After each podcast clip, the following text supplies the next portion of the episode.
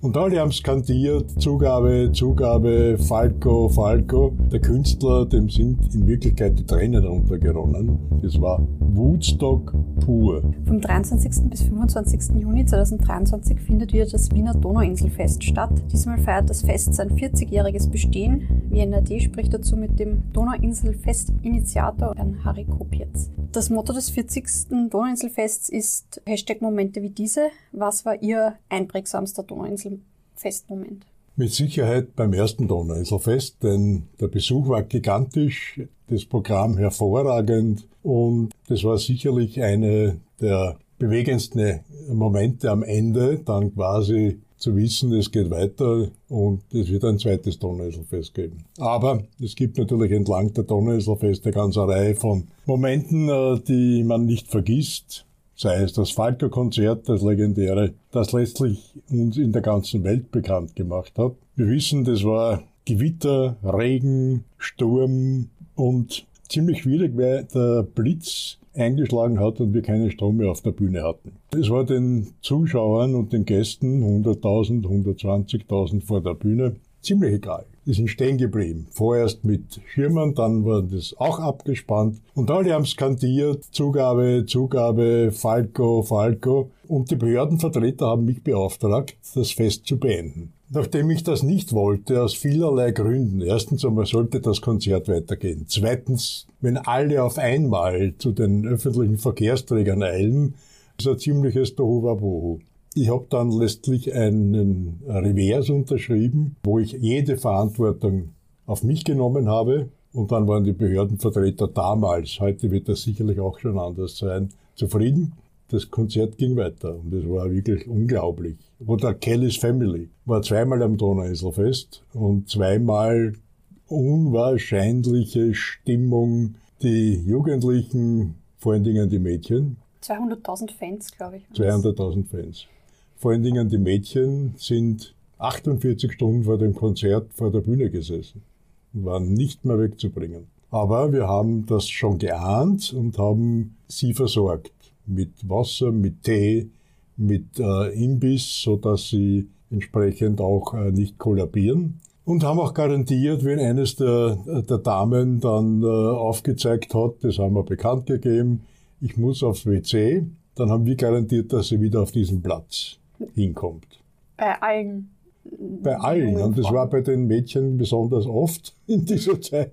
Aber es hat funktioniert und es war wirklich grandios und perfekt. Und die Teddybären, die wir dann auf der Bühne eingesammelt haben, nach dem Konzert haben wir mit einem LKW in das Kinderheim gebracht. War auch ein guter Zweck. Und Sie haben jetzt gesagt, das erste Donauinselfest war für Sie besonders einprägsam. Meinten Sie damit das kulturelle Frühlingsfest 1983. Ich glaube, Sie sind da zitiert worden in der Wiener Zeitung, dass sie alle Würstelstände leer kaufen ja. mussten. Damals. Also das erste Fest auf der Insel war natürlich ein Frühlingsfest. Ein Ehrgeiz war, sobald die Donauinsel äh, bespielbar ist, ein Fest zu machen. Und ich konnte viele Freunde und Mitarbeiter und Funktionärinnen der SPÖ Floridsdorf und der IEG Floridsdorf überzeugen, mitzumachen. Und wir haben vorbereitet ein großes Fest. Natürlich ging es auch um die Finanzierung. Und ich habe geworben in Floridsdorf, Unternehmen das Fest zu unterstützen mit Werbung. Gegenwerbung. Und natürlich habe ich versucht, äh, da größere Anzahl von Publikum zu nennen, weil natürlich wollte eine Firma, wenn ich sage, es sind 10.000, ist es anders, wie wenn ich sage, es sind 15 oder 20.000. Und alle haben gemeint, der Harry Kopitz ist wie immer überschäumend. Gekommen sind dann, wie wir wissen, 160.000. Das war Woodstock pur, Improvisation pur. Es war grandiose Stimmung. Es war unglaublich. Wir hatten vorbereitet, das Publikum selbst zu versorgen mit äh, Trinken, mit Essen. Wir hatten Stände. Aber die waren halt leer. Und dann haben wir mit zwei Dutzend Autos in ganz Wien herumgefahren, haben Würstelstände leer gekauft, haben Feuerwachen, nachdem ich Feuerwehrbeamter war, haben wir Feuerwochen geplündert in die Lager. Und so konnten wir auch dem Publikum bieten, auch sich zu versorgen. Und zum Schluss haben wir nur mehr Senfbrote verkauft. Mehr hatten wir nicht mehr. Aber es war völlig egal. Es war eine grandiose Stimmung, hervorragend. Und das war die Geburtsstunde des ersten Donauinselfestes 1984. Und das klingt doch wie eine große Herausforderung, organisatorisch, das Essen. Aber was war eigentlich wirklich die größte Herausforderung? Natürlich ist jedes Fest von Anbeginn an eine Herausforderung, weil es kann alles passieren, es kann das Wetter nicht stimmen, es was auch immer. Wetter war sicher einer der Dinge, die, für die ich mich am meisten gefordert sah, nämlich so vorzubereiten, selbst wenn es schlechtes Wetter ist, einige Teile der Programme auf den nächsten Tag verschieben zu können. Und einmal hatten wir ein Donauinselfest, wo Freitag, Samstag verregnet war. Aber am Sonntag hat es dann funktioniert. Und die Hauptprogramme von Freitag und von Samstag wurden dann am Sonntag gespielt. Also das waren schon Herausforderungen. Oder beim ersten Donauinselfest war die Herausforderung, es gab keinen Strom auf der Insel, es gab kein Wasser auf der Insel, es gab keine Entsorgungsleitungen auf der Insel. Und da war die Herausforderung, wie organisieren wir das, beim Strom waren es Aggregate. Und beim Wasser hatten wir aus der, aus der gegenüberliegenden Wohngegend der Neuen Donau in Floridsdorf Hydranten, angezapft. Mit Feuerwehrschlauchleitungen haben wir das Wasser durch die neue Donau durchgeführt, auf die Donauinsel und von dort verteilt. Und es ging auch. Wie gesagt, es war Woodstock, es war eine Mischung, eigentlich Wien. Wien, wie es lebt und lebt. Und was hat eigentlich den Ausschlag zur Gründung des Fests gegeben damals? Ja, ich habe äh, mein ganzes Leben mich bemüht, Kultur und Kunst zu verwenden als Transmissionsriemen und mit vielen Menschen Kontakt zu haben als Organisation, als Veranstalter, persönlich. Und mir war es immer ein Anliegen, dass Künstlerinnen und Kulturschaffende Recht auf Arbeit haben. Und das war in Summe eigentlich der Moment, wo ich auch entschieden habe, sobald die Donauinsel fertig ist, spielbar ist, nämlich zwischen der Nordbrücke und der Brigittenauer Brücke, ein Fest zu veranstalten und beides zu garantieren. Dazu kommt, ich habe immer die Stadtfeste, die es damals schon gab, besucht. Ich habe mich immer bemüht, nachzudenken, was könnten wir als in dem Fall auch eine politische Partei, die SPÖ, als Gegenpol zum ÖVP-Stadtfest machen. Als Ergänzung. Ein breiteres Angebot den Wienerinnen und Wienern zu bieten. Und das war dann die Geburtsstunde der Donauinselfeste. Und was hat sich seit den Anfängen des Donauinselfests Ihrer Meinung nach verbessert und was hat sich verschlechtert? Natürlich von Fest zu Fest, auch heute noch, kommt man auf Dinge drauf, die man noch besser machen kann.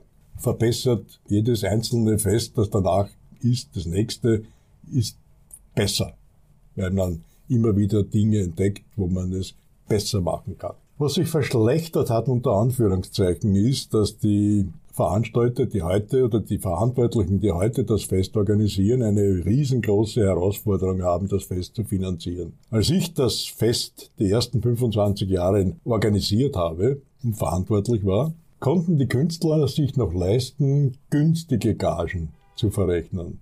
Denn es gab die Tonfirmen. Und die Tonfirmen hatten Interesse, aufzutreten, damit die Tonträger dann verkauft werden können. Wir wissen, heute ist das ganz, ganz anders. Das heißt, heute müssen die Künstler, die Recht auf Arbeit haben, höhere Gagen verlangen als damals, um ganz einfach ein Einkommen zu haben. Weil die Tonträgerverkauf ist es mit Sicherheit nicht mehr. Und das ist natürlich eine Verschlechterung unter Anführungszeichen. Dadurch wird das Donauinselfest natürlich auch kleiner geworden. Wir hatten an der Blütezeit 20 Bühnen am Donauinselfest, unterschiedlichster Art und Weise. Das ist etwas weniger geworden. Aber die Philosophie, die es heute gibt, wurde damals entwickelt. Mir war es wichtig, ein möglichst großes Fest zu organisieren, wo jeder etwas findet, was ihn anspricht. Und der Grund dahinter war, dass ich zum Beispiel die Praterinsel und das Volksmusikfest mitten in die Insel gesteckt habe, das Festzelt, das große, das Bierfest. Und äh, Freunde haben gesagt, warum gibt es nicht auf die Seiten?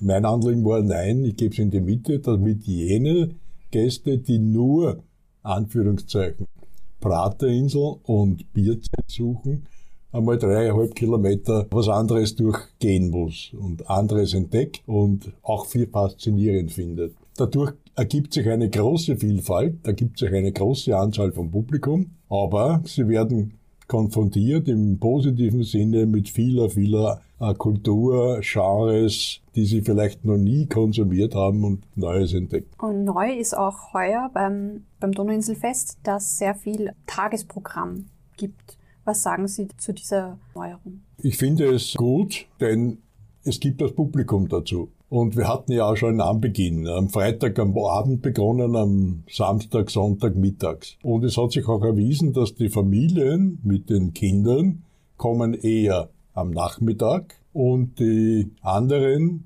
am Abend. Dadurch ist auch die Belastungsfähigkeit der Anzahlmöglichkeiten auf dem Donauinselfest ziemlich organisiert. Also ältere Familien kommen am Nachmittag und äh, am Abend kommen die Jungen die Aktiven. Und sehr viele bleiben natürlich auch vom Nachmittag über, keine Frage, und das vermischt sich. Aber im Grundsatz teilt sich auf. Wir haben vorher über die Gagen auch geredet von den Acts. Was haben denn damals die Acts so durchschnittlich an Gagen gekriegt zu ihrer Zeit? Jetzt? Nachdem man immer vereinbart hat und das auch schriftlich festgelegt hat, die Gagen geheim zu halten, werde ich es heute auch nicht sagen. Okay. Können Sie aber sagen, was der bisher teuerste Act unter Ihrer Leitung des Donauinselfests war? Also es gab natürlich einige teure Acts, weil große und viele Künstler auf der Bühne standen gleichzeitig. Aber zum Beispiel Udo Jürgens Konzert mit einem symphonischen Orchester. Es war großartig. Es war wahnsinns fulminös. Ein großartiges Konzert. Der Künstler, dem sind in Wirklichkeit die Tränen runtergeronnen. Und Udo Jürgens hat mir damals auch schon gesagt, so eine wunderbare Kulisse und so, so eine Stimmung habe ich noch nie erlebt. Und er hat dann auch in seinem Buch ein Kapitel gewidmet dem Donauinselfest. Sie haben ja auch ein Buch, äh, Vergiss Woodstock. Wird das vielleicht nochmal neu aufgelegt? Das muss, es ist ja vergriffen. Ich würde meinen, äh, äh Vergiss Woodstock zum 20. Jubiläum des Donauinselfestes, zum 20. Donauinselfest, habe ich dann das Buch initiiert und auch zum Teil geschrieben. Ja, es gibt nur mehr wenige Exemplare, aber das ist vielleicht der Anlass, Ihre Frage, den jetzig Verantwortlichen zu sagen, es wäre doch an der Zeit, 40 Jahre Donauinselfest, vielleicht ein Buch zu schreiben und kleine Teile aus den ersten 20 Jahren vielleicht in das Neue hineinzugeben. Aber es würde sich für die Nachwelt bezahlen.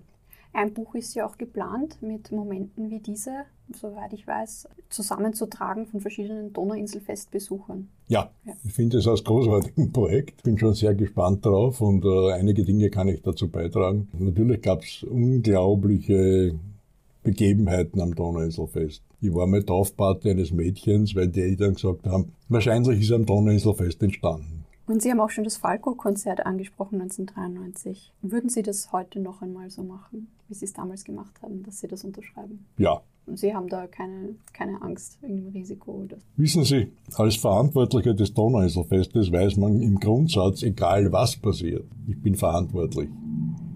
Ob es jetzt juristisch so ist oder moralisch, ist eine andere Frage. Aber ich fühle mich für das Donauinselfest, wenn ich es organisiere, verantwortlich und habe auch die Konsequenzen gewusst, die auftreten könnten. Mir hat einmal Helmut Zilt gesagt, großartig, hervorragend, aber du weißt schon, dass du mit einem Fuß im Kriminal stehst. Eben auf das ansprechend. Ja, eh, wissen alle anderen, die Ähnliches machen genauso. Und heute wäre wahrscheinlich es schwieriger, weil natürlich die Sicherheitsauflagen, die Sicherheitsgesetze sich sehr geändert haben. Und heute könnte ein Veranstalter einen Behördenauftrag dieser Art und Weise nicht mehr unterlaufen, indem er sagt, ich übernehme die Verantwortung. Und Stichwort Sicherheit. Es gab auch wieder die Erwähnung, dass man auf die Sicherheit der Konzertbesucher auch achtet äh, bezüglich Anschläge. Hat sich da auch was geändert seit? Das ist natürlich nicht einfach zu beurteilen. Man hat uns immer gewarnt vor diesen Ereignissen, war immer vorhanden.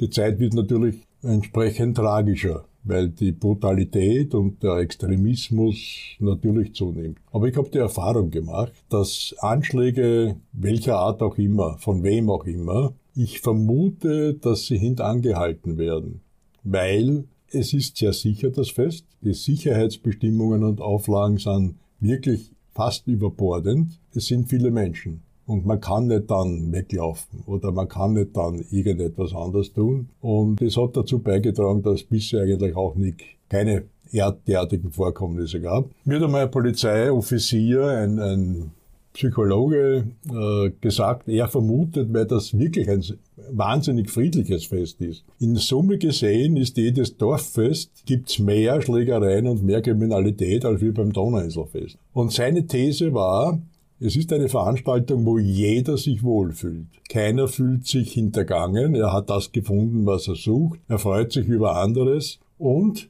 ganz wichtig, der Blick kann in die Ferne schweifen. Trotz Enge, Schulter an Schulter, Zehntausende, Hunderttausende Menschen bewegen sich gleichzeitig in die gleiche Richtung, weil es gar nicht anders geht. Aber ist der psychologische Moment da, ich fühle mich wohl, ich schaue am Kolmberg, ich schaue am Leopoldsberg, ich freue mich, den Donauturm zu sehen. Und mein, mein Blick stößt nicht an eine Hausmauer. Und das ist sicherlich auch heute noch richtig.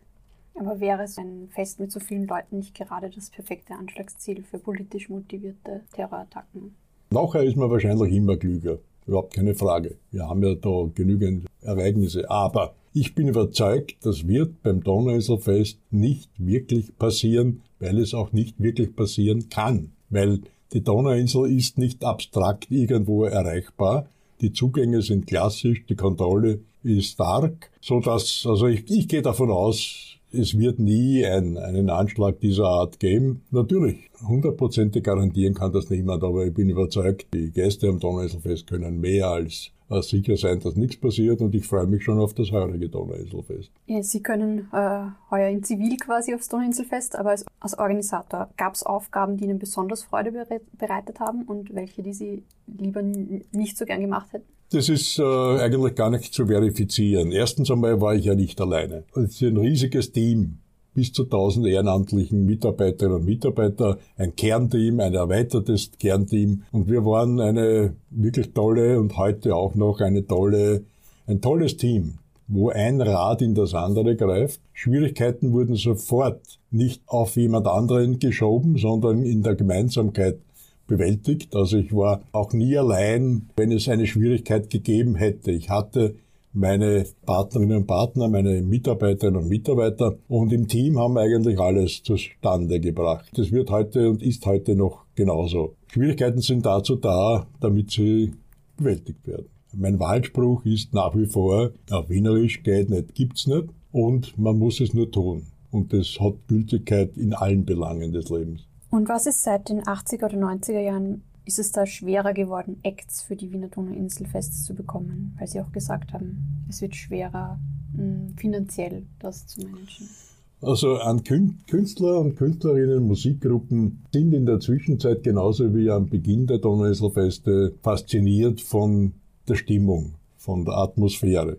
Und dadurch kommen sie gerne. Die Agenturen dahinter und das Management sind natürlich äh, dazu da, dem Künstler auch möglichst ein Einkommen zu garantieren. Und wie ich bereits erwähnt habe, mit Tonträger ist es nicht mehr so. Dadurch kosten sie mehr Geld, mehr Gage, steht ihnen auch zu. Aber wenn es nicht gelingt, als Veranstalter genügend Geld zur Verfügung zu haben, dann muss man sich automatisch verkleinern in Ausmaß, aber auch an den Acts. Und heutige Acts kosten viel Geld und ja, herummängeln kann man immer. Ich habe das Donauinselfest immer betrachtet als ein, eine Bühne für die österreichischen Künstlerinnen und Künstler.